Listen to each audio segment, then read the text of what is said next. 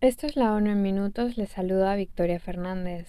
El alto comisionado de las Naciones Unidas para los Derechos Humanos ha detallado este viernes graves violaciones de los derechos humanos y del derecho humanitario. Nuestro personal ha verificado más de 8.400 muertes de civiles y más de 14.000 civiles heridos desde el 24 de febrero de 2022. Estas cifras son solo la punta del iceberg. La mayoría de las víctimas se debieron al uso de armamento explosivo de gran potencia en barrios residenciales por parte de las fuerzas rusas, ha denunciado Volker Turk. En el comunicado del jefe de derechos humanos ha detallado numerosos casos de tortura, violencia sexual y desapariciones. También ha señalado la existencia de traslados forzosos, los cuales podrían constituir violaciones del artículo 49 del Cuarto Convenio de Ginebra. Incluso en medio del derramamiento de sangre de la guerra, las normas del derecho internacional humanitario protegen especialmente la vida y la dignidad de los civiles, los soldados heridos y enfermos y los prisioneros de guerra. Nadie está por encima de estas leyes sentenció el alto comisionado para los derechos humanos. Asimismo, la alta representante para asuntos de desarme ha pedido este viernes en el Consejo de Seguridad a todos los Estados miembros del Tratado de No Proliferación de Armas Nucleares que se adhieran a las obligaciones del documento y que emprendan de inmediato serios esfuerzos para reducir el riesgo nuclear y rebajar las tensiones. La declaración tiene lugar tras el anuncio por parte de la Federación Rusa de haber llegado a un acuerdo con Bielorrusia para posicionar armas nucleares en su territorio.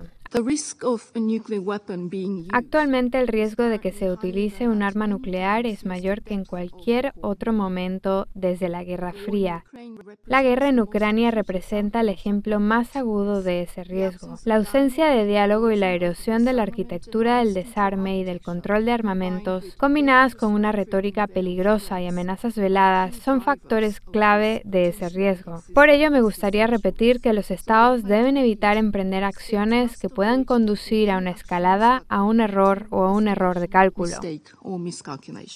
Asimismo, Izumi Nakamitsu ha señalado que el cumplimiento de las obligaciones del tratado es un elemento esencial para prevenir la proliferación y el uso de armas nucleares y para lograr su eliminación. El jefe de derechos humanos de las Naciones Unidas ha pedido este viernes a Bangladesh que suspenda inmediatamente la aplicación de la Ley de Seguridad Digital y ha expresado su preocupación ante su uso para detener, acosar e intimidar a periodistas y defensores de los derechos humanos y para amordazar las voces críticas en línea. Volker Turk ha pedido una vez más a las autoridades que impongan una moratoria inmediata sobre su uso y reformen exhaustivamente sus disposiciones para ajustarlas a los requisitos del derecho internacional de los derechos humanos. El comunicado tiene lugar dos días después de la detención del periodista Shams Saman, quien trabajaba para el mayor diario del país. Desde que entró en vigor el 1 de octubre de 2018, se han presentado más de 2.000 casos en virtud de esta ley. Por otra parte, la Organización Mundial de la Salud y la Federación Mundial de la Industria de Artículos Deportivos han firmado este viernes un acuerdo para reforzar el apoyo del sector privado al aumento de la actividad física y la participación en el deporte comunitario, y así prevenir enfermedades no transmisibles.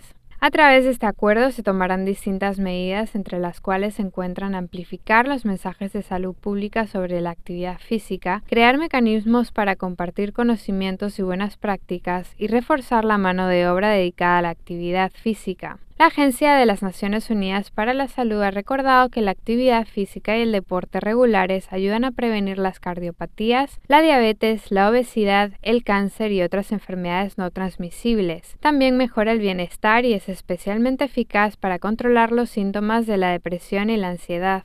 Finalmente, expertos de las Naciones Unidas han pedido este viernes la repatriación urgente de los niños del noreste de Siria al entrar en su quinto año de tensión, afirmando que los menores en zonas de conflicto deben ser protegidos, no castigados. Los expertos denuncian que la detención masiva de menores en el noreste de Siria, por lo que puedan haber hecho sus padres, es una violación grave de la Convención sobre los Derechos del Niño. Estos niños están detenidos sin ninguna base legal, autorización judicial, revisión, control o supervisión. Fueron detenidos por las autoridades de facto tras la caída de Bakhus a principios de 2019. Ha llegado el momento de traerlos a casa. Afirmaron los expertos. Asimismo, el grupo de trabajo ha recordado que los dos mayores campos cerrados para mujeres y niños pequeños siguen albergando a unas 56.000 personas, entre ellas 37.000 extranjeros. Más de la mitad de la población de los campos son niños, de los cuales el 80% tiene menos de 12 años y el 30% menos de 5. También hay más de 850 niños privados de libertad en prisiones y otros centros de detención, incluidos centros de rehabilitación en todo el noreste de Siria. Victoria Fernández, Noticias ONU.